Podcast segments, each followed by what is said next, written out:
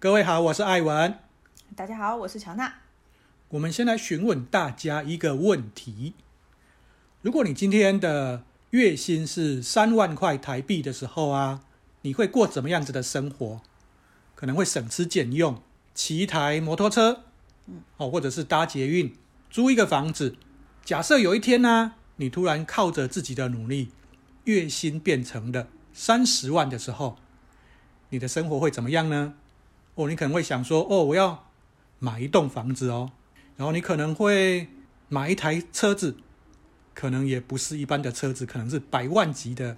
这个问题告诉我们什么？就是你对生活的期待是不断在提升的。嗯，就是欲望无止境。当你生活的期望提升的时候，其实你生活的基准、基本的开销也在。大幅的提升，就是你回头想一想，如果有一天因为某一些元素，然后你被打回原形的时候，那会是什么样子？这就带出了我们今天想跟大家讨论的生活中的焦虑还有压力。嗯，其实我们每个人的生活期望值一直在被提高。嗯，哦，那为什么会一直在被提高呢？因为当你今天觉得说，我的收入啊，我各种方面增加的时候，我是不是应该就要过好一点点？可能让人家很直接去联想的，也是这个环境、这个社会一直在教育我们的。为什么我们会觉得说三百万的生活会有三百万生活的方式？嗯，三万块的生活有三万块生活的方式，那是因为你心里原本就对三百万的。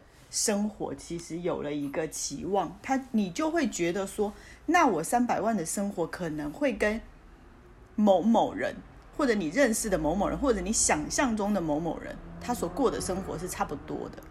其实也反映了一个东西，就是说，我们从小到大，很少人教我们一些很重要的人生课题啦。我们总是被教育，从小就是说，哦，我一定要拿到好的成绩。嗯，分数在我们读书的时候定义了我们的价值。嗯，好不容易毕业了，诶，不再看分数了。可是什么东西？好工作定义了我的价值。再来呢，薪资定义了我的价值。再来呢，小朋友的成绩定义了我的价值。你的价值到底是什么？嗯，很少有人会很透彻的去思考这个问题，因为。可能大多数的人都是忙于在他当下的那个现况里面，嗯，然后被焦虑、被压力所压着，但是他没有跳脱出来看，到底什么东西造成他会被困住在这个地方。嗯，大家可能对年薪，就是对金钱这个东西，可能会有一些想法。或者是一些想象，总觉得说我好像有很多钱之后，我就可以过很好的生活。我们原本就会想象的生活是那些精英的生活，他一年拿着呃几百万或者是几千万年薪的人，他的生活是，比如说他去会去住最好的酒店，然后窗户外面都是海景，然后吃着嗯上等的牛排，嗯，然后你可以随时飞去某一个城市。然后你生日的时候就会可以买很多的东西，你任何想要买的东西都可以买得到。嗯，然后坐飞机也都是头等舱。嗯，那是我们想象的所谓精英的生活，但是实际上精英的生活是什么呢？你住着一等全球一等的酒店，窗外都是海景，但是你其实根本没有时间去看它，没有时间享受。对，你早上吃着酒店超级好的。早餐自助餐上等的牛排，但是你可能需要在十分钟之内就把它吃完，没有时间好好的享受。对，你生日的时候，别人送了你一个超级厉害的蛋糕，是某某名师做的蛋糕，那你缺的是一个蛋糕吗？不是，你缺的是一个吃蛋糕的时间。好好享受，就算是普通的一碗卤肉饭的时间。对，我我说的这些东西，其实不是我想象的哦，是我一个。非常好的朋友，他的亲身的经历，嗯，就是他现在就过着这样子的生活，虽然说他的年薪并没有到百万以上这么多。等一下，这里的百万是人民币，不是台币哦。他就为着他的年薪百万的的那个目标，然后过着这样的生活。其实，当他跟我讨论到这个问题的时候，其实你就会发现说，精英的生活其实并不是真正每个人都想过的生活。那么，你回过头来再问一下自己说，你对生活的定义到底是什么？你在三万块的时候过的生活，跟你在三百万的时候过的生活的这两个生活不同的生活的中间的交集，最核心的东西到底是什么？就很像说，问自己几个问题啦，到底赚多少钱才能够自由？赚多少钱才够用？或者是你觉得年薪百万、年薪千万有没有缓解了你的压力或者是焦虑？还是它带给你更大的焦虑跟压力？这些钱真的帮你买到快乐吗？那最终的问题就是说，那幸福生活的定义到底是什么？其实我想到一个可能大家都看过的一个场景故事啦，就是呃，以前不知道某一个国家的一个很有钱的人，他去希腊度假，嗯，哦，那他就在海边遇到了一个渔夫，嗯，哦，那渔夫每天就是去钓鱼，然后。坐着渔船出去钓鱼，然后回来，这个有钱人就请他帮他开船，然后出海去钓鱼，然后去钓一天，然后就回来。有钱人就问他说：“哎，那你为什么没有想要把这个带人家去钓鱼的事业做大？哦，那你就可以很多钱，那你就可以买很多渔船，那你就可以每天都在钓鱼。”渔夫就跟他说：“那我现在不是每天都在钓鱼吗？”我省却了这些东西，那我过着是你现在渴望来过的生活。嗯，很多时候仔细去思考，返返璞归真之后啊，其实你做的很多的努力是为了别人的眼光，是被这个环境所影响，而不是你真正想要的。就好像我们刚刚说的，你一直从小你一直在追求的是分数的高低，然后你在追求的是。薪资的高低，然后你在追求的是工作好不好，但是这些可能都不是你内心真正渴望的。就是我们从小其实自己的定义，通常都是由跟自己跟别人比较而来的。嗯，就是我们很少会去想说，我们自己对自己的定义到底是什么？我们自关于自我这个东西到底是什么？你只能通过说你要去跟别人比较，跟同学比较，然后长大之后就是跟嗯、呃、同事比较，然后或者跟社会上你想要成为的人去做比较。可是，在这种比较之中的时候，你就是你可以为了任何所有的一切去放弃一些东西，或者是去付出一些东西，但是你好像从来不会为了你自我。的一些想法，去放弃或者是去努力做一些事情，反而在这些指标可以很直接比较的指标里面，其实我们都迷失了自己啦。嗯，哦，其实归根究底，其实你想要的并不是这些东西。就好像那个渔夫，他其实很清楚知道，他就是我就是要这样的生活。应该是说，像在大理、在丽江，哦，我就我就要去讲说，很多的年轻人，他其实。逃离了北上广到这些地方去，去画画也好，去开一个小店也好，可能大家就会觉得说，哦，他们在逃避人生啊。对。可是你有没有想过，其实放弃那一种去追求比较，而是过一种其实比较随着自己的心的生活？对对对，因为之前我们就会经常会看到很多社会新闻，就是他读了一等一的大学，比如说他是台大毕业，嗯，然后清华大学毕业，但是他回去。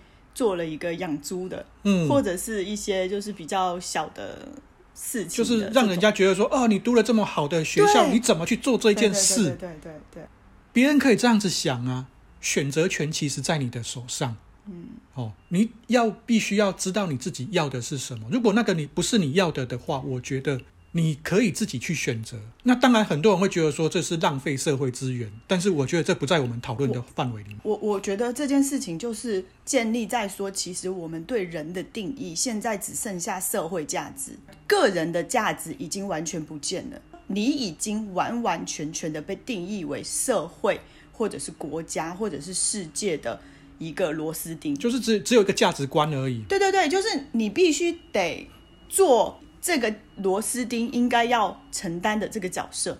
那关于人本身呢？就是到底你成为一个人，你的心里对你自我的定义到底是什么？就是个人价值的部分，其实完全现在已经没有了。我必须要讲的是，当你是这样子的以社会的价值、群体的价值为你的价值的时候啊，其实，好，你的生活重心不是你的你自己，你关注的是大家的想法。在这种情况下，其实第一个分数才是你的主人，财务才是你的主人，你不是你的财务的主人，因为你是为了追逐这些财务而活着，这些财务并没有实实在在的。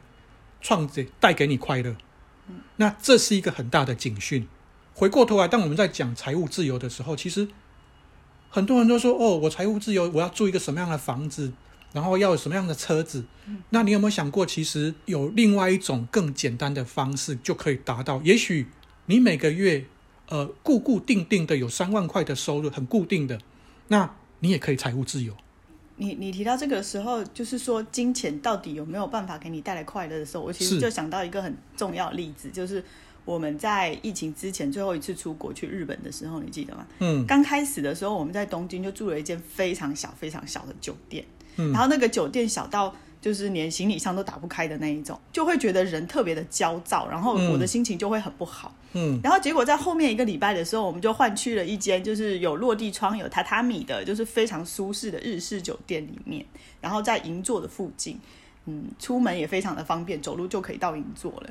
就会发现说，有一天早上吃早餐的时候啊，然后你就跟我说：“你看，我以为你换到一家比较好的酒店之后，心情就会比较好，但是实际上根本就不是这样。”你决定了你要不要开心？对，就是说你以为更好的东西会带给你改变，嗯、但是实际上当这一切发生的时候，你就会发现说，哎，这些东西好像跟我想象的给自己带来的改变，并不是真正存在的，那只是想象中当中的。嗯、是我们来分享三个呃一些国际上的研究啦。哦，第一个是在美国有一个。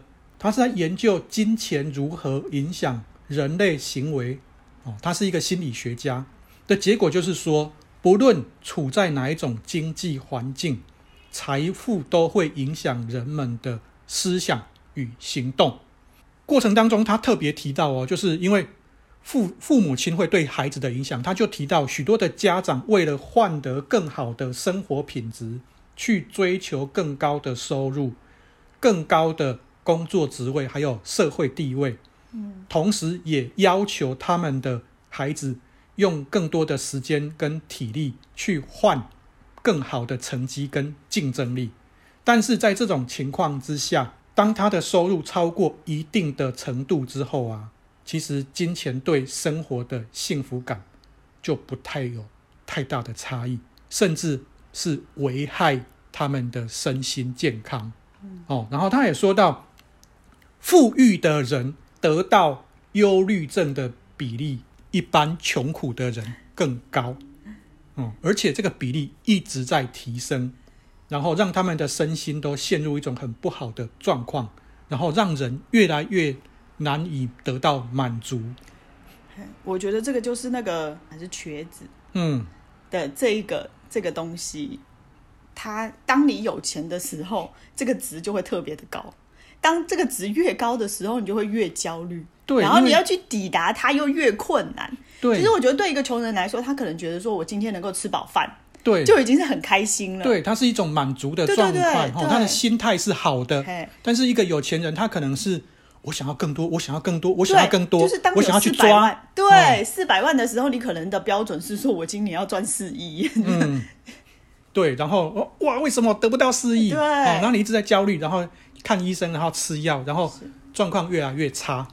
哦，那这个就是期生活的期望值啦，哦，它其实你的焦虑产生的原因。我在分享另外一个研究，哈，就是说，呃，这一点我觉得特别需要家长来留意的啦。他提到，就是说，家中环境富裕的孩子，比家中家境贫穷的孩子容易容易忧郁、焦虑、抑郁，甚至是滥用药物，哦，饮食失衡，甚至在在他长大之后啊，这种家庭富裕的孩子啊，他会更容易有所谓酗酒的状况。我看到这个讯息，其实我是蛮惊讶的。我们都会觉得说，富裕的小孩子不是应该会过得比较开心吗？其实反而是让他觉得说，东西得到太容易。好，那我们也之前也讲过嘛，其实东西得到的时候，如果你不会满足，但是东西一失去的时候，其实对你的杀伤力是大的。嗯，所以啊，当他一旦这一方面，不再供应进来的时候，对他的那个心理的打击是非常非常大的，那他就很容易陷入一种不好的心理状态。而且我觉得富裕家的孩子还有一个问题，特别是尤其在现在中产以上的家庭，其实有一个非常需要注意的问题，就是你可能把孩子的时间安排的太满了。嗯。当你把他所有的时间都安排的很满的时候，他其实是没有机会去真正的面对他自己内心的一些感受的。嗯，就是因为你把他所有的时间排满，然后这些事情其实都是有标准，嗯，然后有一个目标的，嗯。当他只是朝着别人给他的这个标准前进的时候，其实他已经完全不知道说我自己的标准在哪里。就是人生有很多的 KPI，然后他又陷入我们一一开始讲的，我的生活就是分数。那一旦离开了校园，没有分数，我就是去追求其他的指标。对对对，就是孩子会没有办法去面对，或者是去学习处理他内心的一些感受，比如说无聊。嗯，我觉得无聊这件事情，虽然我们感觉好像它很没有用，我们就是要用时间把它填满，这样才会有效率，不是吗？然后才会让他学更多的东西，不是吗？但是无聊这件事情，我觉得太重要了。对一个人来说，你要怎么去处理无聊的时间？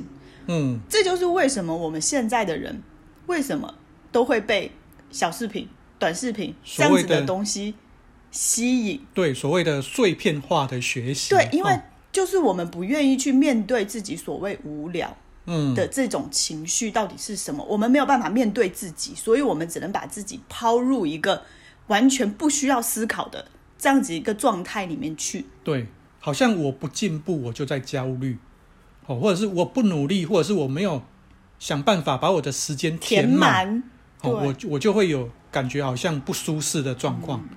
我们去想一想古代的人。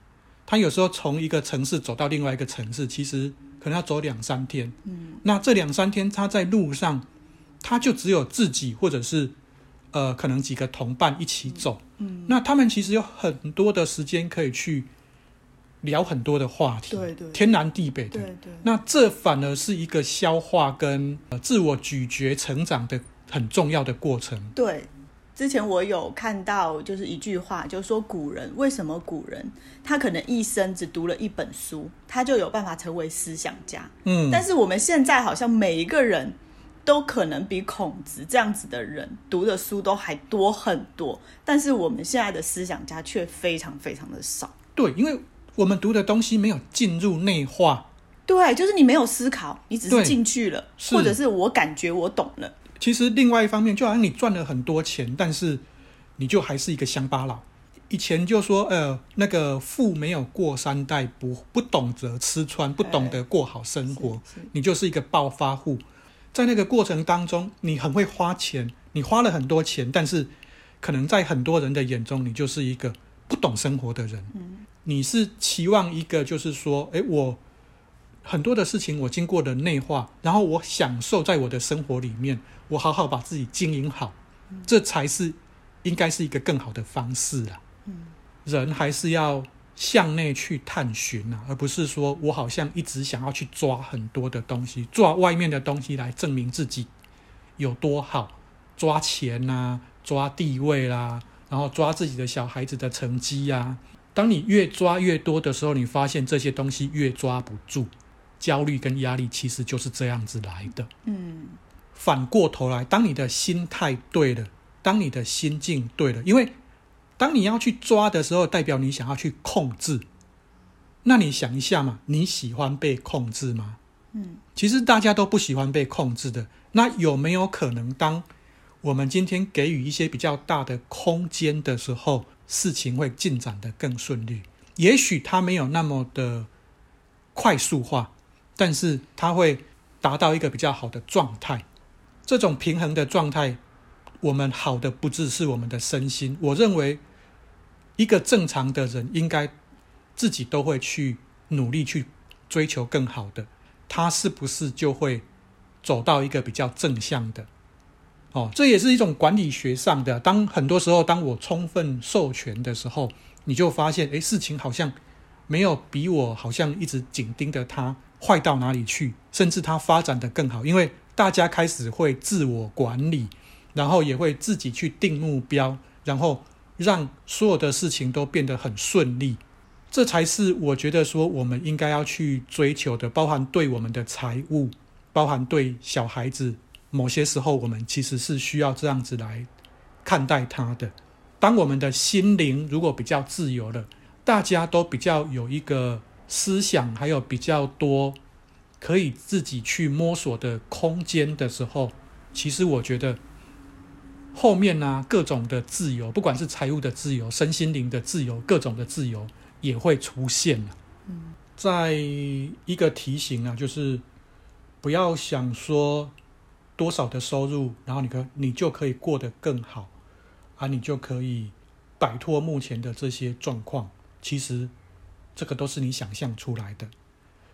你如果是现在的境况并不是很好，你应该去想说，就算在这种情况之下，我如何让自己过好？如果你这个状况过得好，代表你不管什么样子的状况的时候，你都有办法，其实好好的活在里面，很多额外的东西就会自自然然的出现。我觉得这个才是所谓的财富自由、人生的自由、各种的自由。那你也才不会一天到晚会去受到很多的控制。那你也不会想说，哦，我我要去赚多少钱？哦，我觉得。那个可能就已经是另一个世界的话题了，因为你真正成为自己的主人了。嗯嗯，赚钱这个东西是没有尽头，是无、哦、无止境的。如果当你把赚钱这个东西作为人生的目标的时候，嗯，你就会变成一个小仓鼠，是一直都在那个。转盘上一直跑，一直跑，一直跑，然后一直把东西塞在自己的脸颊，对对对，然后一直藏着，这样才会有安全感嘛。对，就会越来越胖。哦，那其实你只是不断的提高你的生活期望值而已，嗯、你并没有让你自己过得更好。嗯嗯嗯，这是我们今天想跟大家聊的啦，就是透过一些问题，然后让大家在年底这个时候也好好的反思一下下。因为马上就要做明年度的计划了嘛，也期望大家新的一年有更好的开始啦，嗯、每一天都比一天更进步，这样子。嗯，好，好，感谢大家，谢谢，拜拜，拜拜。